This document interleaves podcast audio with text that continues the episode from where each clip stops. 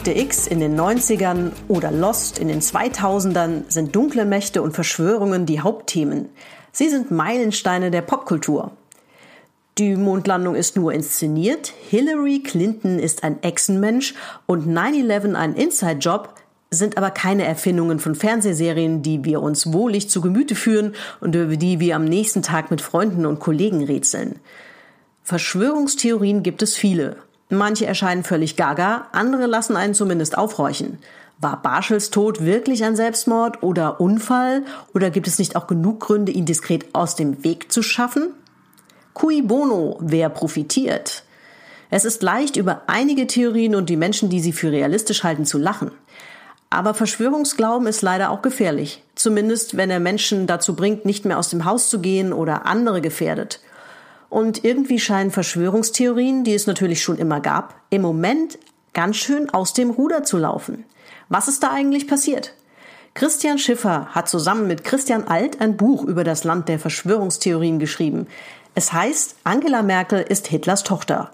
Und mit dem einen Christian, dem Schiffer, rede ich in dieser Folge.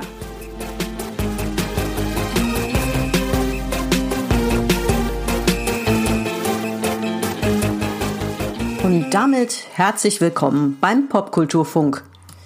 Lieber Christian, bevor ich dich mit Fragen löchere und wir in der Folge alle und wirklich alle Verschwörungstheorien klären, lies uns doch einfach mal was vor aus deinem Buch.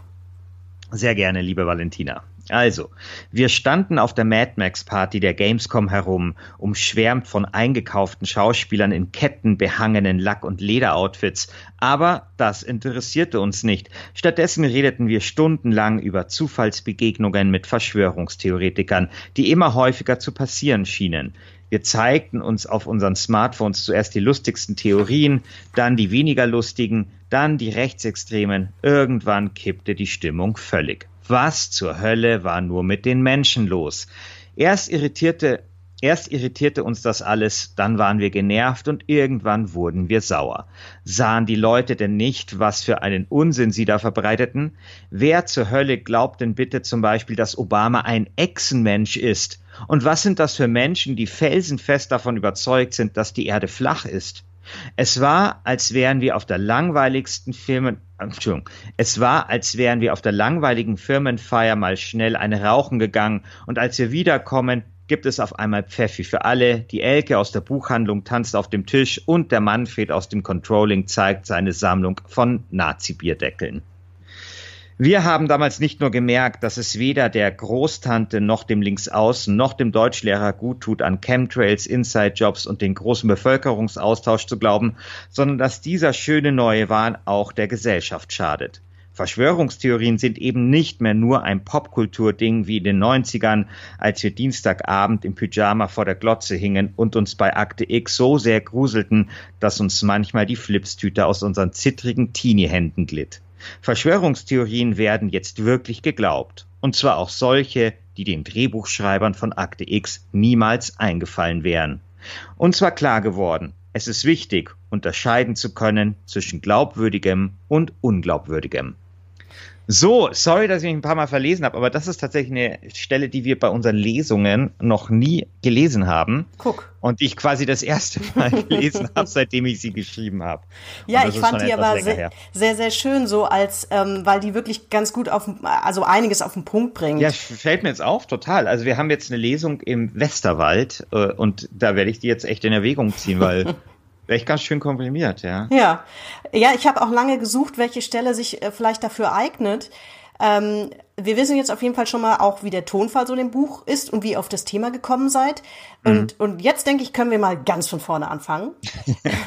das, das, das, klingt ja jetzt alles total fluffig, äh, aber tatsächlich war ja die Reise ins Land der Verschwörungstheoretiker, die du und der andere Christian, Christian Alt, ja dann unternommen habt, doch deutlich schwerer als gedacht. Ja, also wir dachten ja am Anfang, das wird mehr so ein so so so ein äh, Pauschalurlaub, also so schön irgendwie für 25 Euro an die Adria und äh, dann noch so ein bisschen Begrüßungs-Mai Tai und so und äh, stattdessen wurde es dann so eine Reise nach Mordor, die auch sehr viel länger gedauert hat, als äh, wir dachten. Also diese äh, Gamescom Party, warst du eigentlich auf der? Ich glaube nicht, ne? Äh, nee, ich da, da, da könnte ich mich garantiert dran erinnern. Das war eine sehr skur also ich, ich, sagen wir es mal so, die Gamescom ist ja nicht arm an skurrilen Partys. Ich habe da schon einiges erlebt, aber äh, die, die sticht wirklich heraus. Also Auf wenn man, wenn man, wenn man irgendwo, das darf ich, wenn, wenn ich kurz reinkrätschen darf, ja. wenn man irgendwo tatsächlich Echsenmenschen sehen kann, dann auf Gamescom-Partys, sonst eher nicht so. Genau, man kann dort, äh, und ich werde das nicht vertiefen, auch kleinwüchsige Stripperinnen sehen auf manch einer Party. Gut, das lasse ich aber, jetzt einfach mal so im Raum stehen. die gibt es allerdings wirklich, nach. was bei, bei Echsenmenschen möglicherweise doch äh, grenzwertig ist. Also ich habe wirklich, also um das, äh, also ich war, ich habe selber dort nie äh, kleinwüchsige Stripperinnen gesehen. Ich war aber mal auf einer Party dort, 2010 war das. Die war eh schon völlig durchgeknallt mit so total absurden Shows und dann stehe ich an der Bar und dann unterhalten sich zwei so Schlipsträgertypen links neben mir und meinen dann so, der eine meint dann so, ja, die Party sei ganz gut, aber letztes Jahr hätte es ja noch die kleinwüchsigen Stripperinnen gegeben und er sei jetzt ein bisschen enttäuscht, dass die diesmal nicht, nicht dabei wären und so. Also, naja, also so viel zum Thema Gamescom-Partys und in der Liga hat diese Party mitgespielt, äh, was Skurrilität anging. Und danach haben wir drei Jahre dann recherchiert. Also es war dann, wir haben ein Feature gemacht und dann eben dieses Buch. Und ähm, so ein bisschen ähm, tut das Buch das auch widerspiegeln. Also es gab eben nach diesen Recherchen einen Moment im Jahr 2016, äh, wo hier in Bayern in einem kleinen Dorf namens Georgensgmünd ein sogenannter Reichsbürger einen jungen Polizisten erschossen hat äh, der, weil äh, die Polizei kam, um ihm die Waffen wegzunehmen von diesem Reichsbürger. Die horten ja, viele von denen horten Waffen. Und dann hat er den halt umgebracht. Und das war tatsächlich, sage ich, als, weil das eben auch ein Sendegebiet war, weil ich auch mich viel beschäftigt hatte mit Reichsbürgern, auch im Vorfeld, weil ich auch in diesem Dorf gewesen war und auch das Haus kannte und sowas war das dann auch so ein bisschen so ein Punkt, an dem die Stimmung auch umgeschwungen ist was wir auch im Buch so ein bisschen darstellen. Ähm, jetzt ist es natürlich ein Buch und folgt deswegen auch einer Dramaturgie. Also, dass Verschwörungstheorien nie harmlos waren, das ist uns natürlich schon auch klar. Also, es gab Verschwörungstheorien ja auch schon zur Hexenverfolgung. Das war nicht harmlos, ja. Aber für uns persönlich war das eben nochmal so ein besonderer Moment. Und deswegen ist halt so dieser ganze Sound des Buches äh, so ein bisschen, sage ich jetzt mal, ein Lust ein bitter süßer. Also es ist schon lustig, also man weiß eben sehr oft nicht, ob man halt weinen oder lachen soll, weil, weil natürlich ist das total skurril, wenn Leute an Echsenmenschen glauben oder irgendwie ihren eigenen Staat ausrufen. Aber wie so oft in der Geschichte, also man schaue sich nur Donald Trump an, ist eben so dieses Lachen und Weinen eben sehr nah beieinander. Und das haben wir halt eben auch festgestellt. Und wenn du sagst fluffig, das stimmt auch. Und das war eben auch so ein Wunsch. Ähm, es gibt ja viele auch gute Bücher über Verschwörungstheorien, die sind aber eben eher so wissenschaftlich. Und wir wollten eben mal was schreiben, fürs Volk quasi. also, ne, also ja, das ist, kann man ja, aber finde ich völlig legitim, ähm, die, genau. diesen Ansatz zu wählen, weil es äh, gibt genau. viele wissenschaftlich sehr gute Bücher über Verschwörungstheorien. Ähm, ihr kommt ein bisschen einfach aus einer anderen Ecke, ähm, eben auch äh, natürlich aus einer journalistischen, aber eben auch, ihr beschäftigt euch ja beide auch viel mit Popkulturthemen. Genau. Und dieses Thema sitzt ja in verschiedenen Bereichen. Und ähm, äh, in den 90ern, das schreibt ihr ja auch oder erzählt ihr ja auch ganz schön in dem Buch, da gab es sozusagen die goldenen Zeiten der harmlosen Verschwörungstheorien ja. in der Popkultur. Stichworte, genau. die Wahrheit ist irgendwo da draußen. Genau, das ist natürlich total idealisiert. Aber das ist einfach Teil unserer Sozialisation. Also ich bin in den 90ern aufgewachsen mit dem Mystery Dienstag auf Pro7. Ich weiß nicht, Valentina, ob du, das, ob du dich daran noch erinnerst. Ja, doch. Natürlich. Ähm, also eh Pro7, mein Gott, hatten die ein gutes Programm. Auf jeden Fall hatten sie eben auch den, nee, Mystery Montag, glaube ich, war es. Bin mir jetzt nicht mehr sicher. Ich glaube, Mystery Montag war es. Und da lief eben unter anderem Akte X. Und ähm, ich bin natürlich auch mit so Leuten wie Erich von Deneken aufgewachsen, der halt ein, eine eigenen eine eigene Show hatte auf RTL, wo er irgendwelche parawissenschaftlichen Phänomene vorgestellt hat. Es gibt übrigens Fun Fact, glaube ich, auch einen Erik von Deneken ähm, Freizeitpark irgendwo. Oder gab ihn zumindest mal. Ja, in der Schweiz kann das, ja, das ich meine. Irgendwie so. Ja, ja. Und das ist, aber ich meine, das ist ja dann auch so ein, so ein, so ein, also mit Erich von Deneken hatte ich tatsächlich auch mal zu tun. Und ähm, das ist insofern harmlos, als dass das wirklich bei Erich von Deneken immer völlig entpolitisiert war. Ja.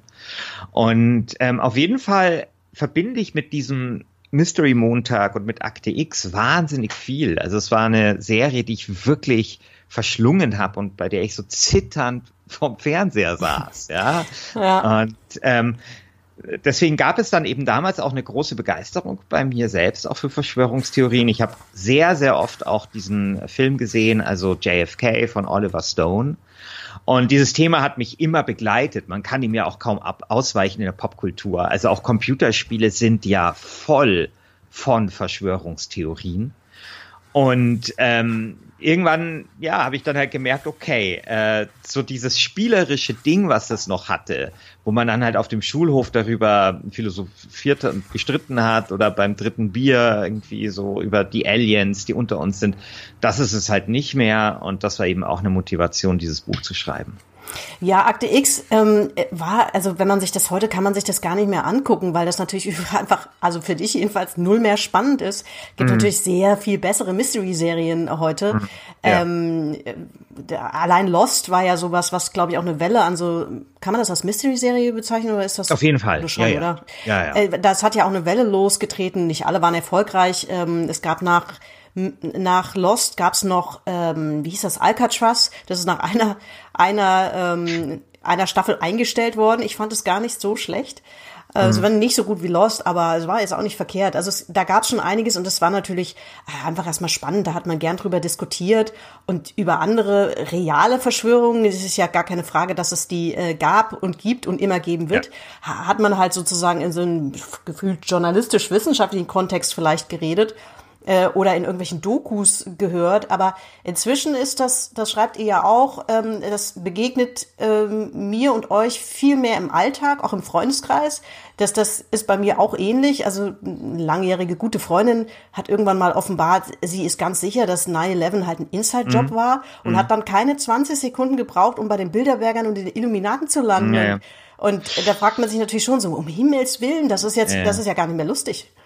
Ja, ja, also ich glaube auch, dass die Verschwörungstheorien sich äh, verändert haben. Also 9-11 ist jetzt äh, kein gutes Beispiel für diese These, aber die Chemtrails zum Beispiel. Äh, was ich damit sagen will, ist, früher gab es halt eher so Verschwörungstheorien, die interessant waren, aber die jetzt nicht große Auswirkungen auf unseren Alltag gehabt haben. Also die Frage, ob jetzt Außerirdische äh, irgendwie in der Area, äh, wie hieß das, 15, 51, 51 ja. äh, leben, hat ja jetzt irgendwie auf mich jetzt keinen besonders großen Einfluss. Auch die, auch die Frage, ob jetzt John F. Kennedy ermordet worden ist, hat auf mich jetzt keinen großen Einfluss, jetzt zumindest auf meinen Alltag, also keinen spürbaren. Aber zum Beispiel Chemtrails, das ist etwas, ähm, da glauben die Leute ja dann wirklich, dass sie vergiftet werden. Ja, und das sind dann auch alles Verschwörungstheorien, gegen die man dann auch etwas tun kann. Also bei Chemtrails kann ich halt dann eine eine Akasha-Säule kaufen für 4.500 Euro. Das ist so ein sogenannter Chembuster, gibt's auf Amazon. Akasha-Säule. Oder irgendwas anderes halt tun. Also ich habe auch mit einer gesprochen, die halt dann im Supermarkt äh, nicht mehr einkaufen konnte, weil sie immer checken musste, wo irgendwie gerade die Chemtrails fliegen. Ähm, oder wenn ich halt an die Impfverschwörung glaube, dann kann ich halt ähm, ja meine Kinder halt nicht impfen lassen oder mich selbst äh, nicht impfen lassen. Oder wenn ich halt glaube, dass Deutschland GmbH ist, dann kann ich halt meinen eigenen Staat ausrufen oder solche Späße.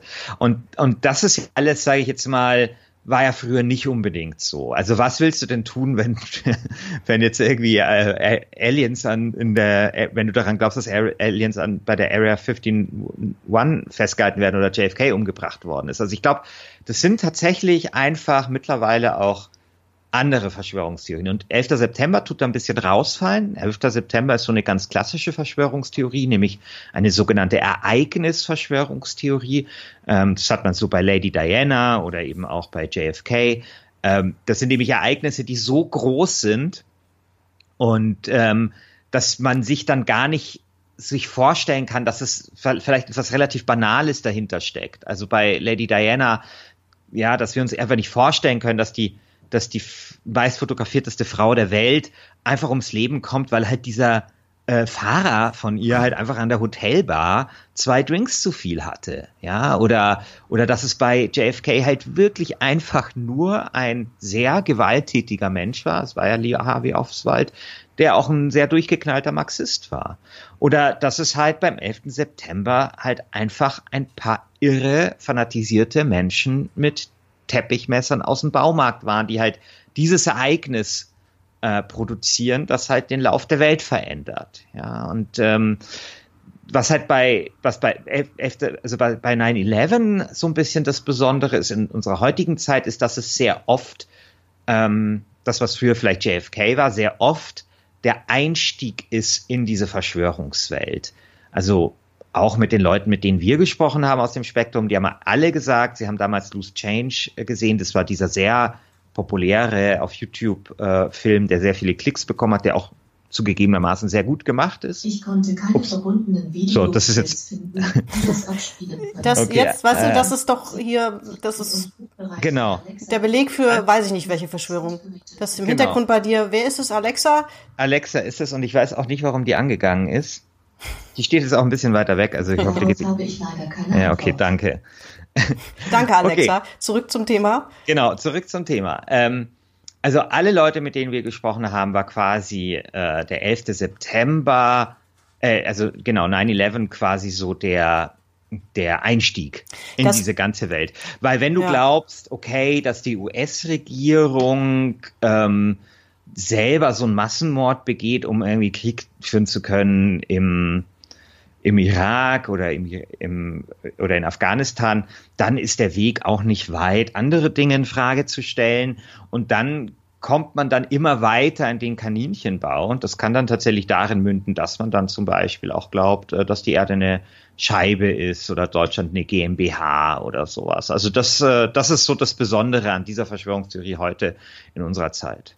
Ja, 9-11 ist, glaube ich, auch schon allein deswegen ein leichter Einstieg, weil, weil es ja tatsächlich was ist, was, was Fragen zurücklässt und weil, wenn Geheimdienste ja, involviert sind natürlich. Äh, und Terror involviert ist, dann ist es natürlich immer so, dass man da jeder Seite auch viele Schweinereien zutraut. Äh, klar, klar. So, das ist ja nicht, das ist ja nicht mal so äh, wenig nachvollziehbar. Nee, nee, klar. Also das ist aber sehr oft so, also dass diese Verschwörungstheorien irgendwie einen wahren Kern haben. Ja, also ich meine, Chemtrails zum Beispiel gibt es wahrscheinlich nicht, aber äh, Umweltverschmutzung gibt es natürlich, ja.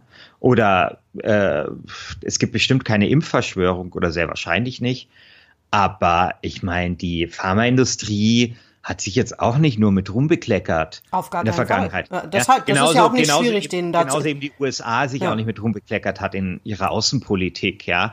Und so ist es immer. Also ich meine, ehrlich gesagt, wenn man lang genug sucht, ich glaube sogar für die Theorie, dass Deutschland eine GmbH ist, wenn man da lang gräbt, würde man wahrscheinlich sowas wie einen wahren Kern finden, nämlich dass ja tatsächlich sich der Staat aus äh, vielen Bereichen zurückgezogen hat und keine Ahnung, die, das Arbeitsamt ist halt nicht mehr das Arbeitsamt, sondern die Arbeitsagentur. Das ist jetzt zugegebenermaßen ein sehr kleiner wahrer Kern. ja. aber, aber wie gesagt, also ähm, das, also sehr oft braucht das eine Verschwörungstheorie auch. Nicht alle, aber sehr viele brauchen das auch. Und natürlich gibt es dann auch beim 11. September nicht nur den wahren Kern, dass äh, die US-Regierung jetzt eine fragwürdige Außenpolitik gefahren hat, sondern dass sie ja zum Beispiel es Warnungen ja wirklich gab vor einem Terroranschlag. Also äh, die, die halt ignoriert worden sind. Nur es gab natürlich sehr so, öfter halt diese Warnungen und sowas wie Inkompetenz gibt es natürlich auch immer. Das ist ja alles noch überhaupt gar kein Beweis dafür, dass sie selber diesen Anschlag äh, intendiert, zugelassen oder sogar geplant haben. Also, Nein, aber klar, oft sind aber klar, natürlich, äh, das ist also je, ein großes Ereignis und ein wahrer Kern sind schon mal zwei Grundbestandteile, mit denen man ganz gut so eine Verschwörungstheorie äh, rechtfertigen kann. Ja, es gibt ja dann noch einige, die Reichsbürger hast du ja schon angesprochen, die dann manchmal mit einer sehr, ja fast schon kindlichen Logik ähm, erklärt werden. Ähm, aber da kommen wir vielleicht auch noch später drauf. Was mich ähm, auch noch interessieren würde, ist, ähm, äh, es ist ja leicht, sich über so bestimmte Verschwörungsgläubige lustig zu machen oder, oder über bestimmte Theorien. Ähm, und vor allen Dingen dann auch noch vielleicht zu sagen, naja, das sind alles irgendwie Deppen. Aber ähm, kann man denn so eine Statistik überhaupt nennen? Was sind das in Anführungszeichen für Menschen, die vielleicht eine Tendenz haben, äh, an also, Verschwörungstheorien zu glauben? Also an alle also es möglichen. Gibt ja jetzt keine, es gibt jetzt keine größeren Auffälligkeiten. Also es gibt so ein paar ja, signifikante statistische äh, Belege, dass es tendenziell, ich meine, müsste jetzt nochmal selber in meinem eigenen Buch nachlesen, äh, ältere Menschen sind und eher Männer, ein bisschen, aber wirklich nur so ganz, ganz schwach ausgeprägt in eher un, uh, unteren Einkommensschichten. Ähm, eher anzuteilen, aber wirklich nur sehr schwach. Also man könnte jetzt auf keinen Fall irgendwie sagen, äh, ärmere Menschen glauben jetzt mehr an Verschwörungstheorien. Es gibt so ein paar ähm, Verschwörungstheorien, wo es schon sage ich mal, so ein paar Auffälligkeiten gibt. Also bei den Reichsbürgern ist es zum Beispiel schon so, dass es oft Leute sind, die Brüche in ihrer Biografie haben. Ja, also da ist da durchaus dieser Mensch, äh, der den Polizisten erschossen hat, sogar so ein ganz prototypisches Beispiel, war ein Anti-Aggressionstrainer, äh, hat aber nicht so ganz funktioniert und der hat auch Vermögensberatung gemacht, hat auch nicht so funktioniert. Dann ist ihm die Frau noch weggelaufen und man kann, seine Facebook-Seite ist auch noch ähm, online, kannst auch richtig nachvollziehen, wie der sich dann immer weiter so radikalisiert hat. Oder so ein anderes Beispiel ist Adrian Ursache, das ist so ein ehemaliger Mr. Germany, der es geschafft hat, eine Mrs. Germany zu heiraten und zwei Kinder hat, alles super. Und dann hat er so im Mobilfunkbereich was gemacht, was halt nicht funktioniert hat. Und dann kann es und das ist jetzt so ein bisschen die Frage, bei Adrian Ursache kann es tatsächlich auch gewesen sein, dass es dann einen äh, wirklichen Fehler gab von Seiten irgendeiner Behörde. Und wenn das dich dann erwischt in der falschen Lebensphase, dann kannst du eben schon den Eindruck bekommen, dass sich alles gegen dich verschworen hat, so im wahrsten Sinne des Wortes. Und ähm, man kann, also psychologisch tut man dann feststellen, dass die sehr oft, also gerade Reichsbürger, so Selbstwirksamkeitsstörungen haben. Das heißt, sie haben das Gefühl, nicht mehr einwirken zu können auf ihre Umwelt. Ja, so nennt man das in der Psychologie. Und dann ist natürlich so eine Verschwörungstheorie ein ziemlich willkommener Anlass, das dann zu glauben oder sich zu, so zurecht zu rationalisieren. Ja, dass es halt man nicht selbst schuld ist, was ja auch sein kann, dass man nicht selbst schuld ist, sondern halt irgendwelche Verschwörungen. Und dann leisten natürlich Verschwörungstheorien noch was Zweites, nämlich ähm, sie bringen einen wieder so ein bisschen Selbstbewusstsein, weil man ist dann der Kleine, der gegen diese Übermacht kämpft. Und sehr oft scharen diese Leute dann auch ähm, Gläubige quasi um sich. Also bei Adrian Ursache, als da die Polizei kam oder der Gerichtsvollzieher, da waren dann halt ein paar Dutzend Leute, die halt voll hinter diesem Typen standen. Ja, und äh, das ist schon klar, dass das natürlich dann äh, dann genau in dieser Situation das ist, was diese Menschen dann vielleicht auch brauchen und was ihnen dann die Verschwörungstheorien der Verschwör oder die Ideologie dann eben auch liefert. Ja. Aber man kann es jetzt nie, nicht generalisieren. Also äh, Verschwörungstheoretiker es gibt nicht sind, den sind nicht, typischen nicht Verschwörungstheoretiker, so. ja. Nee. Und die sind nicht Ja. dumm oder so. Also man braucht jetzt nicht irgendwie glauben. Das war uns irgendwie auch wichtig in, in dem Buch, dass wir uns nicht über die lustig machen, sondern dass wir uns, wenn, über uns selbst lustig machen und auch unsere Vorurteile. Äh, weil ähm, weil, weil, wie gesagt, das kann halt jeden treffen. Also wie du ja auch erzählst, deine Freundin zum Beispiel, ja, und äh, der auch jemanden, keine Ahnung, mit dem man Fußball spielt oder so, oder Verwandte und Familie und Leute, die man da auch mag und liebt und so kann das halt treffen. Und ich glaube, äh, da vielleicht die Vorteile abzubauen und eben zu wissen, okay, das kann jeden treffen, das kann vielleicht auch im Umgang mit diesen Menschen helfen. Ja, ich denke mal, es kommt auch ein bisschen auf den Bereich an, in dem man sich da bewegt. Also die Reichsbürger haben wir ja schon angesprochen. Wenn, wenn ich jetzt Probleme damit habe, mit, mit dieser Selbstwirksamkeit, also mit dem Gefühl, ich bin hilflos, ich habe keine Einwirkung auf meine Umgebung, auf mein Leben, auf, auf nichts, dann ist es natürlich naheliegend, dass so, jedem, so, so eine Vereinigung wie Reichsbürger äh, mich ansprechen, weil das ja sozusagen eine äh, vergleichsweise kleine, abgeschlossene Mhm. Gruppe ist, die ihre eigenen Regeln äh, aufstellt und die auch radikal durchsetzt. Also das heißt, dann habe ich ja praktisch ganz, ganz schnell eine sehr deutliche Selbstwirksamkeit. Also ich, ich mache Genau. auf einmal meine eigenen Gesetze, zack, Problem gelöst. So, Genau, ich sag's jetzt genau, mal ganz genau. äh, Also ich meine, du bist ja. Herr, Herrscher deines Ja. Reiches, im, also im, im, im krassesten Fall. Also Ja. das ist einfach eine Verschwörungstheorie, die halt genau alle Knöpfe drückt, ja, die die man da, äh, die da gedrückt werden müssen. Und ähm, ich habe ja also ich habe ja viel recherchiert, auch so in diesen Bereichen, auch anonym und zum Beispiel ist mir da auch ein Satz immer wieder begegnet, dieser Satz von Bertolt Brecht, wenn Unrecht zu Recht wird, wird Widerstand zur Pflicht, ja. Also die sehen sich dann sehr oft tatsächlich als so Resistance und äh, na, eben Kämpfer gegen die Übermacht. Und das gibt denen auch Selbstbewusstsein und Selbstbestätigung, macht sie aber eben gleichzeitig sehr gefährlich, weil wenn du glaubst, im Recht zu sein und Widerstand zu leisten gegen ein Unrechtsregime quasi, ja, dann ist irgendwann alles erlaubt. Unter anderem eben auch ähm, einen jungen Polizisten umzuschießen, der einem die Waffen wegnehmen will. Ähm, deswegen äh, darf man diese Bewegung nicht unterschätzen und, und wenn es, also es klingt ein bisschen zynisch, aber das einzige Gute, was dieser Tod von dem Polizisten mit sich gebracht hat, ist, dass jetzt immerhin endlich mal diese Gefahr, die von, den, von der Reichsbürgerbewegung ausgeht, ernst genommen wird, weil das war eben sehr lange nicht der Fall. Ja, das ist, glaube ich, bei tatsächlich bei diesem Thema Verschwörungstheorien gerade ein sehr großer Punkt. Es ist eben so leicht, sich darüber lustig zu machen und zu sagen, das sind einfach alles Vollidioten. Aber mhm. wenn die diese Vollidioten in Anführungszeichen ähm, Laserpointer starke erwerben und Piloten blenden, weil sie glauben, dass dass wir von diesen Chemtrails vergiftet werden, dann ist es natürlich keinesfalls mehr lustig. Ja, ja dann wird das Ganze lebensgefährlich. Und wenn wir schon so bei Popkultur sind, ähm, also du hast ja, also vielleicht hast du bist ja großer Far Cry Fan, also habe ich dich so abgespeichert ich, ich, zumindest. Ich, durchaus, ich mag das ganz gerne, richtig. Genau. Ja. Und das letzte Far Cry 5, das spielte ja bei diesen US-Milizen. Ja. Und äh, gut war jetzt völlig entpolitisiert, aber das reale Vorbild für diese popkulturelle Verarbeitung, wenn man so möchte, oder popkulturelle Anlehnung, war äh, Waco, also es ist ein Ort in den USA und dort wurde ein Sektengelände gestürmt. Ähm, und ich glaube, da gab es dann, die wurden lang belagert, diese Sekte. Und ähm, irgendwann hat man dieses Gelände gestürmt und ich glaube, da gab es auch mehrere Tote und alles Mögliche. Muss man, kann man bei Wikipedia nachlesen. Und es war aber so, dass ein junger Mensch, kann man auch bei YouTube sehen, war damals dort, nämlich Timothy McVeigh hieß der.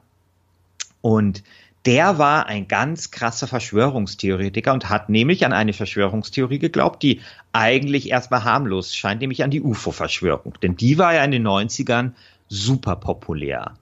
Äh, der war auch damals bei der Area 59, 51 und so weiter. So, und jetzt war der dort und hat eben äh, dabei zugeschaut, wie dann das äh, gestimmt worden ist. Und das hat ihn dann nochmal radikalisiert. Und zwar so sehr radikalisiert, dass der in Oklahoma dann ein Regierungsgebäude in die Luft gesprengt hat mit, ich glaube, 160 Toten. Und dann war in diesem Regierungsgebäude noch ein Kindergarten untergebracht. Das heißt, von diesen 160 Toten waren dann noch 20 oder 30 unter drei Jahre alt. Muss man sich mal vorstellen. Und der ist dann äh, hingerichtet worden ähm, auf, dem, auf dem elektrischen Stuhl oder durch die Giftspritze, whatever. Und da sieht man halt auch, also 90er UFO-Verschwörung äh, und eben ja auch diese Vermengung mit der Popkultur, die quasi heute noch vorkommt in so einem Spiel wie Far Cry. Ja, als kleines Detail übrigens am Rande, dieser Timothy McWay war im selben Gefängnis wie der Juna-Bomber, also wo er jetzt diese Netflix-Serie gelaufen ist und mit äh, einem Attentäter von den Anschlägen aufs World Trade Center, also von den Anschlägen 1992. Ja, gab es ja auch schon mal Anschläge aufs World ja. Trade Center. Der war irgendwie super befreundet mit denen dann im Knast und zwar so sehr, dass er fast zum Islam übergetreten wäre, weil irgendwie dieser dieser Terrorist, dieser islamische Terrorist fast davon überzeugt hätte. Ja. Wahnsinn. Also da ja. sieht man auch, da sieht man auch, äh, was das auch dann für Typen sind. Und ja, und ähm, wie gesagt, also eben sowas wie die, wie die Alien-Geschichte in den 90ern ganz populär und die ihn eben dann trotzdem sehr beeinflusst hat und eben dazu gebracht hat, dass die Regierung eben der Feind ist, die alles vor uns verheimlicht. Und deswegen hat ein Regierungsgebäude auch in die Luft gesprengt. Ja, ja also es gibt offensichtlich äh, auf jeden Fall, äh, das kann man wahrscheinlich äh, relativ sicher sagen, so ein paar psychologische Punkte, die man immer wieder findet bei Menschen, hm. die halt äh, vor allen Dingen auch viele Verschwörungstheorien glauben. Das äh, erklärt ihr in eurem Buch ja auch ganz gut, dass, äh, dass viele Verschwörungstheorien hängen zum einen zusammen und wenn du mit einer anfängst, landest du relativ schnell bei vielen.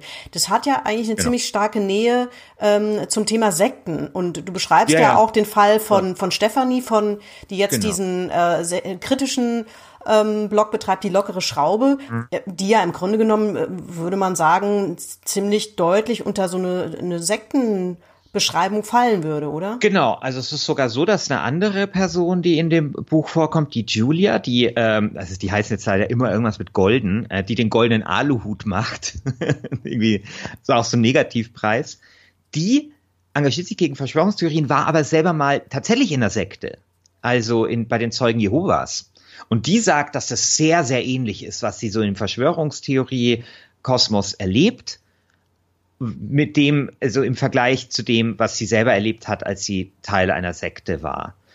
Und ich, interessant ist zum Beispiel auch, und das ist auch ein Problem, dass es äh, sehr wenige Beratungsstellen gibt, die jetzt auch Angehörige beraten können, deren, äh, bei, ja, der, bei, die das Gefühl haben, dass jetzt äh, Familienmitglieder so ein bisschen abgleiten in diese Verschwörungswelt. Also da gibt es wenig in Deutschland, zu wenig. Und die einzigen, die sich so ein bisschen drum kümmern, äh, sind die Sektenberatungsstellen. Und das ist, glaube ich, jetzt auch kein Zufall. Und natürlich, ähm, das muss man vielleicht auch noch sagen, wird der Vergleich jetzt auch ganz allgemein Religion und ähm, Verschwörungstheorie oft gezogen. Also auch dort gibt es so Prediger und auch dort glaubt man an eine Welt quasi hinter der Welt.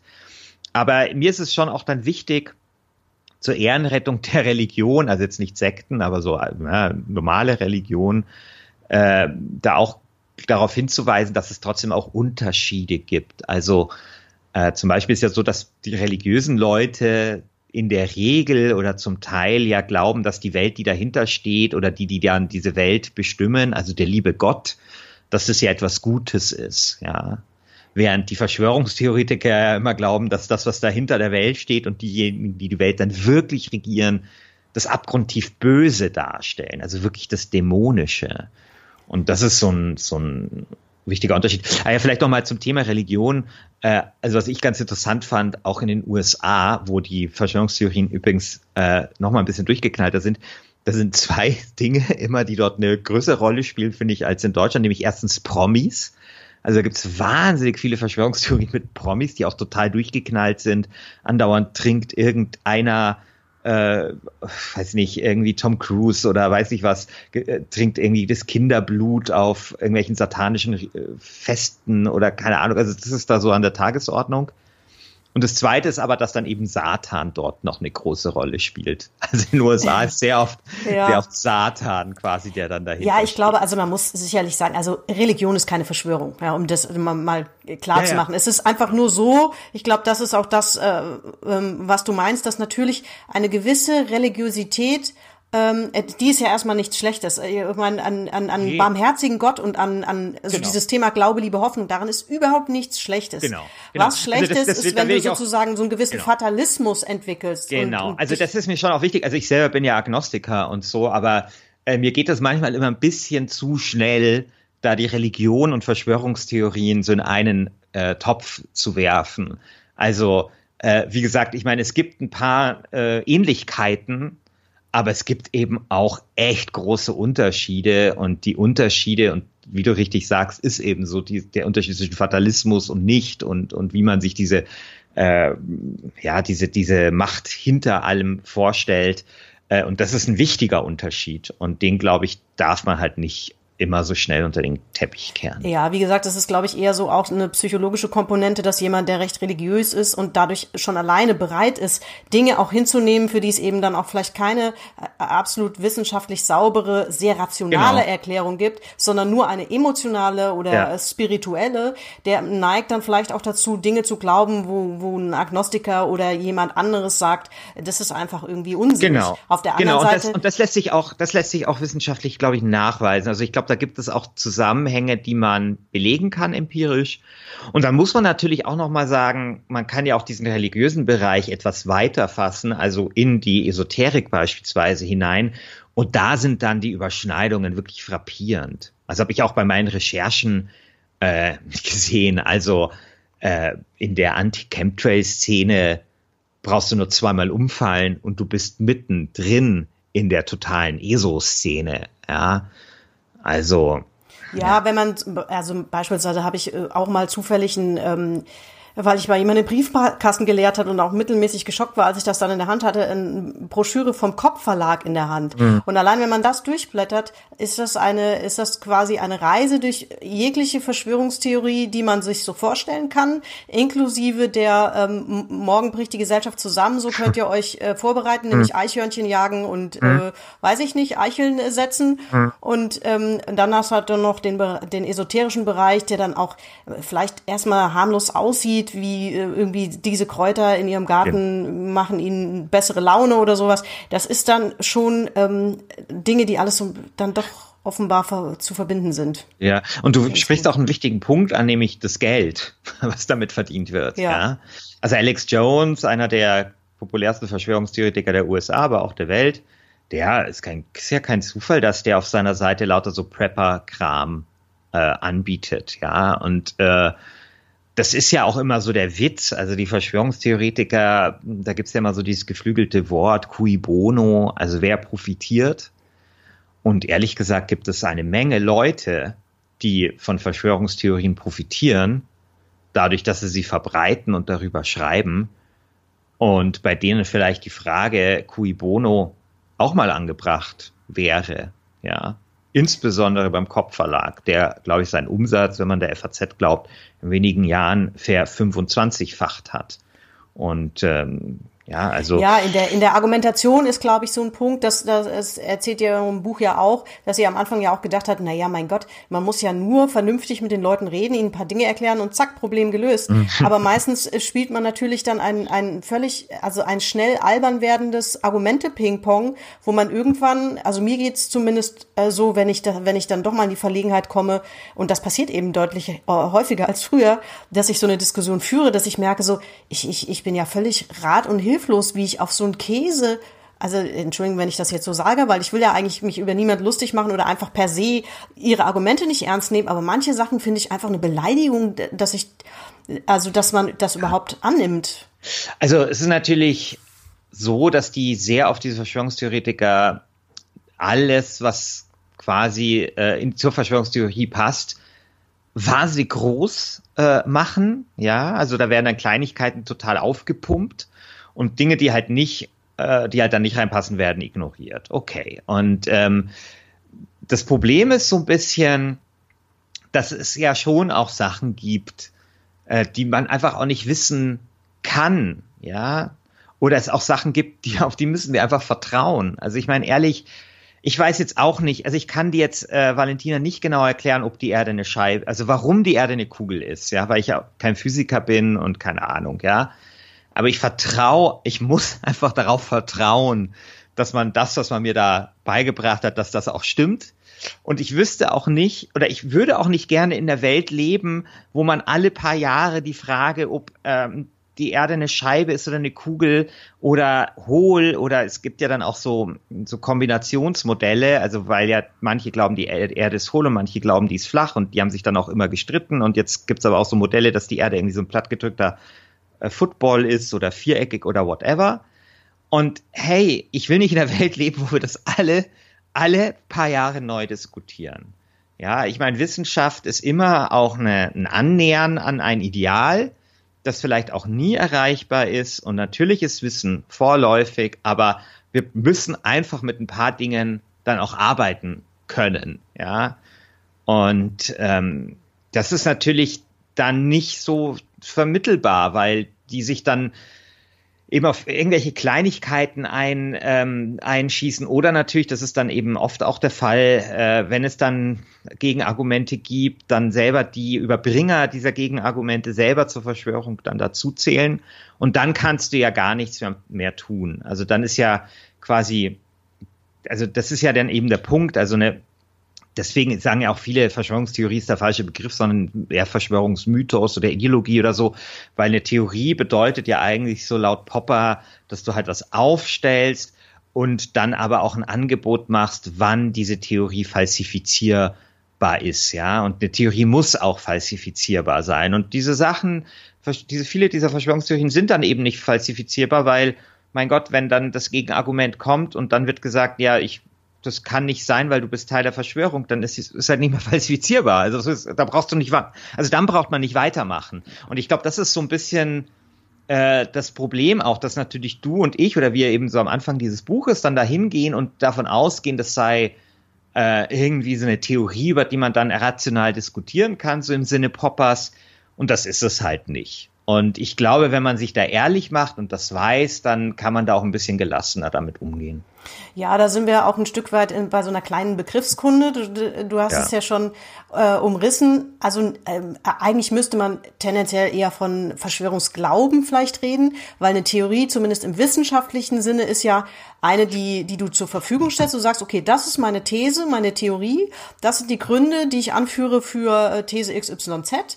Ähm, und das sind quasi Gründe, die dagegen sprechen. Die kann ich noch nicht, die kann ich nicht auflösen. Lass uns ja. das mal diskutieren. Das ist jetzt mal so ganz platt ausgedrückt oder ganz vereinfacht ausgedrückt eine Theorie. Und bei vielen von diesen äh, Verschwörungstheorien, ob das jetzt die Mondlandung ist, die flache Erde, die jüdische Weltverschwörung, mhm. ist es ja schon so, dass, dass die Urheber oder der Urheber, wenn es denn eine ähm, Entität sozusagen ist, dass die das nicht zur Diskussion stellen und sagen so, ey, ich habe gewisse Zweifel, an diesem und jenem Punkt, daran mache ich das fest. Allerdings muss ich auch sagen, das, das, das tun die ja nicht.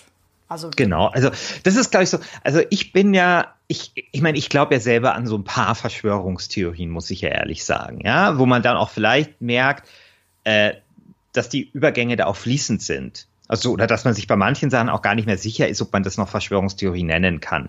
Also, Oktoberfestattentat zum Beispiel in München ist für mich mittlerweile keine Verschwörungstheorie, sondern eine konkurrierende Theorie, die man mal vernünftig überprüfen müsste. Bei Barschel geht's mir ähnlich. Ähm, und zum Beispiel ist bei mir so, ich kann mir zum Beispiel gut vorstellen, dass, äh, also das ist jetzt äh, eher für, für Bayern relevant, aber dass äh, König Ludwig II., unser großer König, der die ganzen Schlösser gebaut hat und der angeblich mit seinem Arzt zusammen im Starnberger See ertrunken ist. Ich kann mir vorstellen, dass äh, diese offizielle ähm, Sichtweise vielleicht etwas lückenhaft ist. Kann ich mir vorstellen. Jetzt ist es so, dass äh, man das ziemlich leicht klären könnte, weil ähm, man könnte das Grab öffnen. Und jetzt sagt die, sagen die Wittelsbacher, also das Adelsgeschlecht hier in Bayern, sagen halt, nee, das wollen sie nicht, weil es würde die Totenruhe stören. Und okay, stimmt, aber mittlerweile kann man halt mit technischen Mitteln auch diesen Sarg durchleuchten. Und man müsste das Grab quasi gar nicht mehr öffnen, um herauszufinden, ob vielleicht nicht doch irgendein, keine Ahnung, preußischer Geheimdienstmensch ihm in den Rücken geschossen hat oder ähnliches. Aber wenn man dieses Grab jetzt durchleuchten würde und es würde sich herausstellen, dass alles darauf hinweist, dass er einfach, wie auch immer, im Starnberger See, wo das Wasser übrigens sehr flach ist, ja, liebe Valentina, aber wie okay. auch immer, dort umgekommen und ertrunken ist, dann würde ich das natürlich sofort akzeptieren. Und ich bin natürlich der Auffassung, dass man die Sachen, die man klären kann, natürlich klären sollte, ja. Ähm, und ich glaube aber, diese Bereitschaft dann eben zu sagen, also ich mache eben ein Falsifizierungsangebot, das wäre eben in meinem Fall genau das. Also ich verlange nichts Unmögliches, ich verlange, dass man das da mal schön eine halbe Stunde hier mal durchs Grab durchschaut und dann sagt, okay, so sieht's da drin aus. Und Dankeschön, Herr Schiffer, hier haben Sie Ihr Ergebnis und das können Sie bitte wieder irgendwie Ruhe geben. Ich wäre damit vollkommen zufrieden. Nur bei den meisten Verschwörungstheoretikern ist es ja leider nicht so. Ja. ja, ich befürchte, dass es am Ende auch bei vielen, also erstmal sind viele Verschwörungstheorien halt unendlich kompliziert. Da, da ja. wird ja gar nicht die Antwort auf eine einzige Frage gesucht. Oft, ähm, und, und selbst wenn es eine Antwort gäbe, würde die vermutlich auch immer wieder angezweifelt. Also selbst wenn sich jetzt Alex Jones persönlich hinstellen würde und sagen würde, das ist alles Quatsch, ähm, ich, ich würden viele vielleicht auch sagen, der hat doch einfach ein paar Chemtrails abbekommen und muss und sagt das jetzt deswegen. Ja, äh, oder also ist es jetzt ja, völlig also sagen wir mal so so so Absenderkompetenz kann schon was helfen. ja, also bei der einen, äh, die wir da hatten, die Steffi, die du schon erwähnt hast, die so krass an Chemtrails und ja dann alles Mögliche geglaubt hat, da war es ja dann eine Freundin, die nachdem eben äh, diskutiert worden ist, ob man Flugzeuge mit Laserpointern vom Himmel holen soll, äh, gesagt hat, ey, das ist mir zu krass und dann damit angefangen hat, äh, sich zum Beispiel mit Piloten zu unterhalten und dann immer mehr aus dieser Verschwörungsding rausgegangen ist. Und Steffi hat ihr am Anfang vorgeworfen, boah, jetzt bist du so wie die, jetzt bist du auch dort äh, rübergegangen, jetzt haben sie dich auch und so. Aber das hat dann dazu geführt, dass Stefanie dann eben angefangen hat, mal darüber nachzudenken, weil eben ihre beste Verschwörungsfreundin angefangen hatte nachzudenken. Und es war dann ein langer Prozess. Und ein interessantes Beispiel ist auch Alex Jones selbst, weil Alex Jones hat ja lange behauptet, dass die äh, dass der, dass der, die, also die Regierung der Vereinigten Staaten selber hinter 9-11 steck, stecken. Äh, jetzt hat Trump aber immer gesagt, dass äh, es Terror, äh, muslimische Terroristen waren. Und jetzt hat sich halt Alex Jones quasi von Donald Trump überzeugen lassen. ja, das glaubt da halt, weiß man jetzt auch nicht, ob das gut oder schlecht ist. nee, klar, klar, aber du weißt, was ich meine. Ja, also ja. Äh, Alex Jones hätte sich von mir nicht überzeugen lassen und auch nicht von dir. Aber von Donald Trump lässt er sich möglicherweise eben überzeugen. Und ähm, wir haben auch mit Leuten eben gesprochen, die gesagt haben, ähm, ah, jetzt fällt mir nicht mehr ein, dieser, dieser Linguist aus den USA, der jetzt kein Verschwörungstheoretiker ist, aber schon so ein bisschen verschwurbelt, habe ich vergessen. Also der hat zu uns gesagt, hey, wenn der mir das sagen würde, dann würde ich sofort glauben.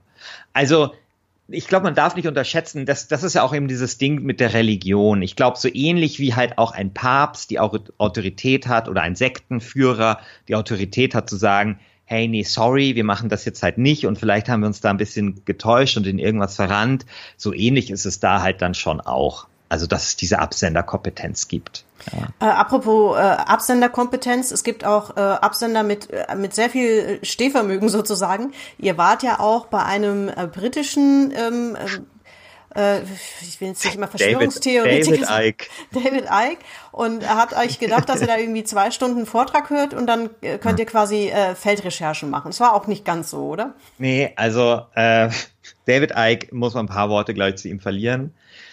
David Icke ist Urheber der Echsen-Mensch-Verschwörung, also die Vorstellung, dass äh, Hillary Clinton oder Barack Obama oder Angela Merkel halt Echsenmenschen sind. Und da gibt es im Internet, kann man gerne mal googeln, dann so Bilder und Videos, wo dann Hillary Clinton dreht sich um und im fünften Frame, wenn man das äh, ganz langsam abspielt, sieht man ein Zucken in ihrer Pupille und das weist unweigerlich darauf hin, dass sie ein Echsenmensch sein muss. So, also so eine Verschwörungstheorie ist das er selbst ist eine interessante Figur, ähm, allerdings natürlich auch eine sehr problematische. Interessant insofern, als dass er BBC-Moderator war. Er war Generalsekretär der Grünen Partei in Großbritannien.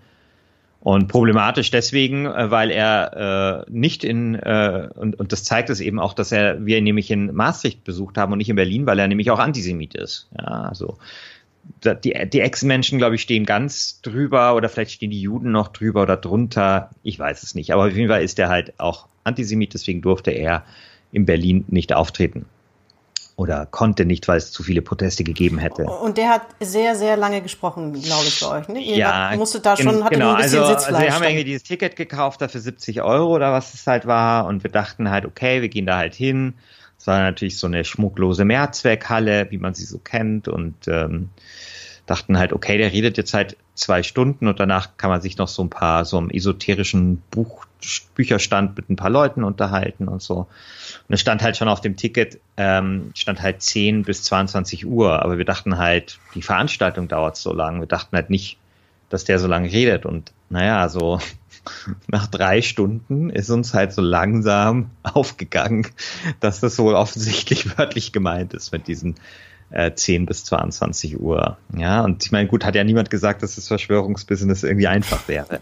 Aber es ist natürlich, also wir haben da auch so gemerkt, wie das funktioniert. Also ich meine, mal ehrlich, also ich meine, ich, also ich bin wirklich sehr weit davon entfernt zu glauben, dass Hillary Clinton ein Echsenmensch ist. Und ich kam dort raus und sagen wir es mal so, ich, ich war so gebrainwashed, dass ich nicht ausschließen kann, dass ich zumindest kurz drüber nachgedacht habe, ob da vielleicht doch was dran wäre. Ja?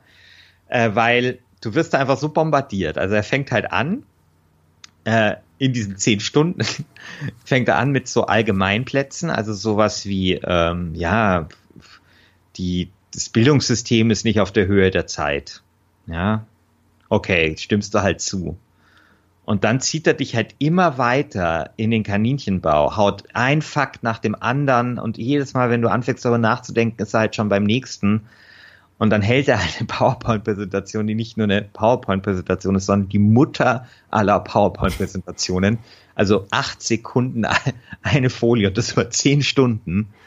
Und danach bist du einfach so fertig und glaubst einfach alles. Ja, und das ist natürlich, ähm, ja, ist natürlich eine Masche. Also ich habe da das erste Mal verstanden, wie so, wie, wie sowas funktionieren kann und wie, wie du Leute auch dazu bringen kannst, den größten Schmarrn halt auch zu glauben. Und er ist auch sehr charismatisch. Also, dass der BBC-Moderator war, das hilft ihm natürlich auch. Und ja, das war dann auch der Abschluss von unserem, von unserem Buch, also von unserer Reise, wenn man so möchte, dieses Erlebnis da in Maastricht dann auch, ja.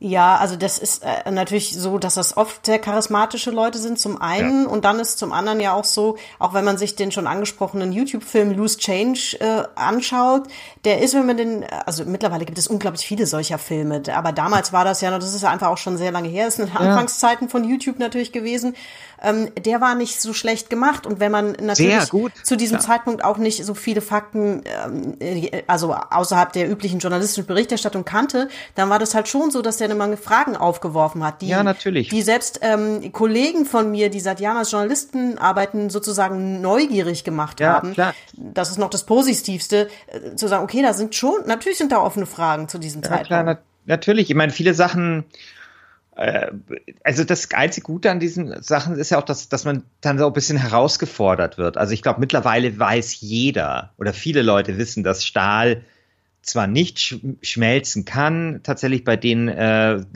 bei den Temperaturen, die Kerosinbrand verursacht, aber zumindest porös wird. Ja, also so ein paar Dinge äh, sind, glaube ich, mittlerweile schon deutlicher geworden und das war es natürlich damals nicht. Ich meine, ich glaube, dass sowas auch eine Herausforderung sein kann. Ich glaube, das ist so ein bisschen wie mit der Homöopathie und mit der Schulmedizin. Vielleicht ist es gar nicht schlecht, dass es Homöopathie gibt, weil man dann sich herausgefordert fühlt als Schulmedizin, und dann zum Beispiel mal erforscht, wie dieser Placebo-Effekt funktioniert und so. Ja, das muss nicht schlecht sein. Und ich glaube, so ein bisschen ist es da auch, dass man dann halt sich überlegt, okay, warum glauben die Leute dran? Was gibt's da tatsächlich für Leerstellen? Können wir die füllen? Welche können wir nicht füllen? Und können wir vielleicht unsere Kommunikation auch verbessern? Denn das muss man im Film lassen. Der ist halt einfach sehr gut gemacht. Und man fragt sich, warum es vergleichbare Filme nicht gibt, die das anders äh, die das, die quasi so die, die andere Position vertreten. Äh, ich schilder ja auch so ein bisschen, wie es mir mit ähm, JFK ging damals, den ich mehrmals gesehen habe. Und da ja, gibt's halt diese. Das ist einfach auch ein sehr guter Film, ja. Das ist genau sehr das gleiche. Guter Film. Und ich meine, natürlich ist diese Szene mit der magischen Kugel Wahnsinn. Ähm, damals gab es kein Internet. Es war für mich gar nicht möglich, die Gegenargumente ähm, so richtig zu recherchieren zu dieser Theorie, die es aber durchaus gibt. Ja, und, und mein Gott, also es wäre, also das, das, das ist natürlich wieder mal das Problem, der, also dass halt die Wahrheit oft so banal ist und dass es halt vermutlich keine magische Kugel war, die die Kennedy umgebracht hat und dann man das vielleicht auch nicht, äh, also dass dann Wissenschaftskommunikation dann eben, sage ich jetzt mal, so ein kleines Handicap hat, ja. Ähm, aber ich glaube, ich finde, man kann es trotzdem probieren und unser Buch ist ja so ein Versuch ja, es mal populär zu probieren und dann eben über Humor und dann auch mit so ein paar äh, Verschwörungsmythen dann eben auch aufzuräumen. Ja, also das ähm, finde ich auch ähm, immer wieder ganz spannend, einfach auch nochmal die Argumente, ähm, also die Für- und Gegenargumente äh, zu hören. Ja, ähm, ich meine, am Ende ist es natürlich schon so, dass man fragt sich einfach immer wieder, warum Leute bereit sind, eine äh, zugegebenermaßen oft komplizierte wissenschaftliche Erklärung nicht zu glauben ähm, aber eine mindestens ebenso komplizierte, verschwurbelte Erklärung von irgendwelchen YouTubern schon. Ja, das, ja aber das, das da kommt man das, halt nicht also umhin. Wir haben diese Kombi Kombination, als dass Dinge kompliziert sein können und zugleich banal. Also ja. es ist ja eigentlich eine banale Tatsache, dass ein paar verrückte, vollkommen ideologisch durchgeknallte Typen mit Baummessern, äh, Teppichmessern aus dem Baumarkt für 3,50 Euro Flugzeuge entführen und, und, und damit den Lauf der Welt. Also das ist ja eine banale Erklärung für eigentlich die Größe dieses Ereignisses. Aber natürlich ist, wenn du dann noch tiefer schaust, die Sache natürlich irre kompliziert. Warum sind die fanatisiert? Was ist denn da schiefgelaufen? Warum konnten sie sich irgendwie Teppichmessern ins, ins äh, kaufen und ins äh, schmuggeln? Warum konnten die Flugzeuge steuern und sowas? Ja, das ist ja das Problem, dass es quasi äh, da das Problem gibt der dieser Kombination aus Banalität und, und Kompliziertheit. Während die anderen haben halt den Vorteil, es ist dann vielleicht auch kompliziert, aber es ist auf eine sehr viel spannendere Art kompliziert, ja. Ja, sicher. Ich meine, klar, der, die, die Größe des Ereignisses ist es und dann denkt man sich, es kann nicht sein, dass so ein großes Ereignis von so banalen Sachen ausgelöst ja, wird und dass es wirklich möglich ist, dass sich jemand äh, irgendwie da Fliegen so beibringt, dass er dann auf einem Passagierflugzeug ja. steuern kann und so weiter und so fort. Ähm, auf der anderen Seite ähm, äh, ist es aber halt auch einfach so, klar äh, kann man sich das nicht vorstellen, aber wenn es tatsächlich so einfach wäre, würde es natürlich andauernd vorkommen. So ungefähr ist wahrscheinlich die, die Denkweise dann. Es kommt ja, aber nicht aber andauernd ich, vor. Deswegen ist es genau, ja, äh, genau. das ist eigentlich genau das Argument, was dann zählen sollte. War, war ja offensichtlich auch ein Problem damals, dass man sich das nicht hat dass man sich das nicht hat vorstellen können. Ja. Ja, also das ist nämlich auch so ein Punkt. Die Verschwörungstheoretiker stellen sich das ja immer alles so effizient und, und so vor wie, wie, wie zum Beispiel Regierungen oder Geheimdienste agieren. Aber die machen halt auch Fehler und die sind oft stümperhaft und ineffizient. Also ich meine, schau dir jetzt mal diese Geschichte an da in, in Großbritannien mit diesem Gift, äh, mit diesem Giftanschlag auf dem, auf den Skripal. Ähm, also jetzt mal jenseits der Frage, ob das die Russen sind. Äh, die schmeißen, tun das in eine Parfümflasche, die sie wegschmeißen dann kommt ein Typ und schenkt diese Parfümflasche seiner Frau, die tröpfelt sich das irgendwie auf die Haut und stirbt daran. Ja, ist quasi ein Kollateralschaden. Ist natürlich unglaublich äh, traurig und äh, also da haben wir wieder diese Kombination aus. Man weiß nicht, ob man weinen oder lachen muss, weil es eigentlich es ist irre, irre zynisch einfach. Aber es ist natürlich auch irre unprofessionell, ja. Diese, ja. Ne? Und, und, und dann merkt man das. Ich meine, das ist ja auch, schau dir die, schau dir die schlecht gemachten PowerPoint-Präsentationen an, die, die Edward Snowden an die Welt äh, gebracht hat und die beschissenen Namen für diese Überwachungsprogramme. Ja, und das, und das wohlgemerkt bei, einem, bei einer Organisation, die, die, von der man annehmen würde, sie gehört zu den professionellsten der Welt und hat ja, un, hat ja unendliche Ressourcen, die sie ja wirklich hat und so, ja. Und das ist eben das, also diese Unterschätzung des Zufalls, die Unterschätzung von Unfähigkeit, äh, die Unterschätzung von Glück und Pech natürlich auch. Bei denen ist quasi, läuft das immer alles wie auf Rädern. Das ist wie ein Computerspiel quasi, ja, mhm. wo es keine, keine Bugs und keine Glitches gibt. Ja, und, und selbst äh, da läuft's ja nicht immer, nicht immer gut.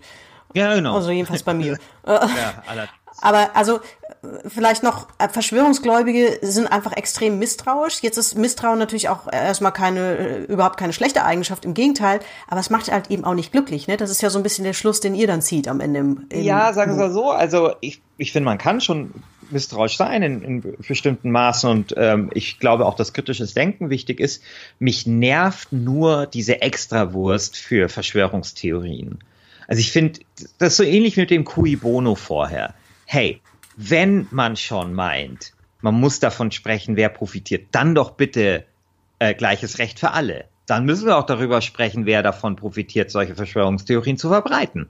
Ja, wäre mal eine interessante journalistische Aufgabe, mal herauszufinden, wie viel der Kopfverlag wirklich verdient, äh, wie viele, wie viel Geld damit umgesetzt wird mit dieser Verschwörungsindustrie. Ähm, und wenn man irgendwie kritisch ist und skeptisch ist, was ja okay ist, dann doch bitte auch Verschwörungstheorien gegenüber. Ich meine, es kann echt nicht sein, äh, dass es da diese Extrawurst gibt und ich finde, Skepsis und kritisches Denken darf keine Einbahnstraße sein. Und das ist, das ist für mich so die Minimalanforderung, weil dass es Verschwörungstheorien gibt und immer geben wird, ist für mich klar. Die gab es übrigens früher auch und teilweise auch noch stärker als heute. Ähm, wir sehen natürlich vieles heute besser. Und vielleicht tun Verschwörungstheorien auch einen gewissen Nutzen bringen. Also vielleicht hilft sie uns eben auch dabei, solche Dinge wie den 11. September zu rationalisieren. Ja, oder den Tod von Lady Diana oder so. Ja, okay. Aber, aber es kann halt nicht, es kann halt nicht sein, äh, dass man ausgerechnet dann diese Theorien dann bei Skepsis und, und Kritik dann ausnimmt. Ja, also was ich, was ich noch ganz schön finde, ist den Schluss, den ihr am Ende zieht. Und ich sage das mit einer gewissen Bewunderung, weil ich weiß, wie, wie schwer so ein The Thema hinten irgendwie zuzumachen ist, in Anführungszeichen. Das soll, ist ja nicht beendet, es ist nur, man muss es nur irgendwie mal, mal irgendwann auch abschließen. Und ich finde, also es bleiben ja immer Restzweifel, egal ob wir jetzt eine, eine aufgedeckte Verschwörung haben, wo alle relativ sicher sind, ja, das ist eine Verschwörung gewesen, äh, wie Watergate, einfach mhm. völlig klar ist, was wir da aufgedeckt haben. Und Dinge, wo wir sagen, es gibt Gründe, Barschel oder sonst wer an, an der an den bisherigen Theorien zu zweifeln und so weiter. Aber am Ende, ich kann das nicht alles, ich kann das, wir werden das nie hundertprozentig klären, nicht alles. Also das heißt, mhm. wenn, wenn, wir müssen unter Umständen auch einfach mal vertrauen können. Wenn wir halt quasi durchs Leben gehen und allem und jedem immer misstrauen, dann werden wir einfach auch kein glückliches Leben führen. Das mag das sich jetzt für Leute, die ja. tief im Kaninchenbau stecken, wie ihr das ausdrückt, total banal anhören, aber es ist wirklich so. Irgendwann, glaube ich, muss man zu diesem Schluss kommen, also die Hälfte von den Sachen sind auch echt nicht so wichtig. Dann, dann vergiss es halt, dann ist die Erde halt flach. Noch ist keiner, ja. du bist doch noch nirgendwo runtergefallen. Das siehst genau. du dann schon. Genau. Mal doof, jetzt auch flapsig ja. ausgedrückt. Ja. Aber ihr versucht ja auch durchaus mit, mit praktischen Tipps äh, gegenzusteuern. Also sprich, ähm, ihr habt äh, genau 23 Tipps, äh, Klammer auf, Anführungszeichen, äh, beziehungsweise Ausrufezeichen, Klammer zu, ähm, aufgestellt, die quasi dazu führen sollen, dass wir erstens so eine kleine Wissenspyramide aufstellen können und dass wir nicht immer wieder auf dieselben Theorien im neuen Gewand reinfallen. Und ich habe mir gedacht, wir lesen diese, diese 23 Tipps einfach mal abwechselnd vor. Ich würde anfangen. Ja. Warte mal, ich muss es selbst versuchen. Blättern Sie bitte zur Seite 268 in Ihrem Buch, Herr Schiffer. Ah, 268, okay. Ja, gut. Alles klar, lesen wir mal vor. Du also, fängst an. Ich fange an. Erstens, bleib skeptisch. Bleib verdammt nochmal skeptisch. Drittens, aber irgendwann ist auch mal gut. Du kannst nicht für alles Experte sein. Wenn hunderte Gutachter sagen, dass der 11. September kein Inside-Job war, dann ist es an der Zeit, das zu akzeptieren. Denn Viertens, nicht alles, von dem du willst, dass es wahr ist, ist auch wahr. Fünftens, manchmal ist die einfachste Erklärung die richtigste. Sechstens, die meisten Menschen wollen die Welt zum Positiven verändern, auch Verschwörungstheoretiker. Siebtens, mit Verschwörungstheorien ist es wie mit der Religion. Du kannst gerne an welche glauben, aber bitte geh anderen nicht damit auf den Sack. Achtens, Medien machen Fehler, sie recherchieren und zitieren falsch, aber von oben gesteuert sind sie nicht. Neuntens, versuche für jede absurde Behauptung die Primärquelle zu finden. Obskure Domains gelten nicht. Zehntens, finde Metastudien. Das heißt Studien, die mehrere Studien zusammenfassen und eben nicht nur eine Sichtweise produzieren. Denn Lobbyismus ist auch in der Wissenschaft ein Problem. Elftens, übernimm Verantwortung für das, was du ins Internet postest. Wenn sich wegen deiner Anti-Impf-Posts Menschen in Guatemala mit den Masern anstecken, ist das zum Teil auch dein Problem. Zwölftens, die goldene Regel der Verschwörungstheorie. Wenn du nicht willst, dass über dich irre Theorien verbreitet werden, dann verbreite keine irre, irren Theorien über andere. 13. Hinter jedem Verschwörungstheoretiker steckt ein Mensch, wie du und ich, mit Hoffnungen, Träumen, Sorgen und Problemen. Dasselbe gilt für die Menschen, über die Verschwörungstheorien Theorien existieren. Ja, auch George Soros. Habe ich den richtig 14. ausgesprochen? Ja, George Soros, genau. der, der jeden, das ist wirklich der arme Mann. Also arm ist er nicht, aber naja. 14, 14. Äh, Cui Bono gilt auch für Verschwörungstheorien. Die Akasha-Säule gegen Chemtrails für 4.450 Euro verkauft sich eben nur, wenn man auch an Chemtrails glaubt. 15. Nur weil viele Leute deine Theorien liken, heißt das nicht, dass sie wahr sind. 16. Verschwörungstheoretiker unterschätzen die Inkompetenz unserer Geheimdienste. 17. Verschwörungstheoretiker unterschätzen die Macht des Zufalls. 18. Auch wenn es heute keine 100%igen Wahrheiten gibt, in ganz vielen Fällen sind wir bei 99% Besser wird's nicht. 19. Wir machen als Gesellschaft nur Fortschritte, wenn wir nicht alle paar Jahre nochmal die Basics klären müssen. 20. Sei kein Sand im Getriebe der Gesellschaft. 21. Debunking bringt nichts. 22. Verschwörungstheorien waren immer da und werden immer da sein. Es ist unsere Aufgabe, sie wieder zu verharmlosen. 23. Wenn du mit dem Gedanken spielst, eine eigene Verschwörungstheorie zu erfinden, tu es nicht. Ja. Und dazu sagen wir jetzt nichts weiter, denn das wird im Buch ganz gut dargelegt. Und das wäre jetzt auch tatsächlich ein bisschen ein Spoiler. Ja, ähm, aber eine Sache musst du mir noch verraten. Ja. Was ist denn deine Lieblingsakte X-Folge? Oder an welche erinnerst du dich denn noch?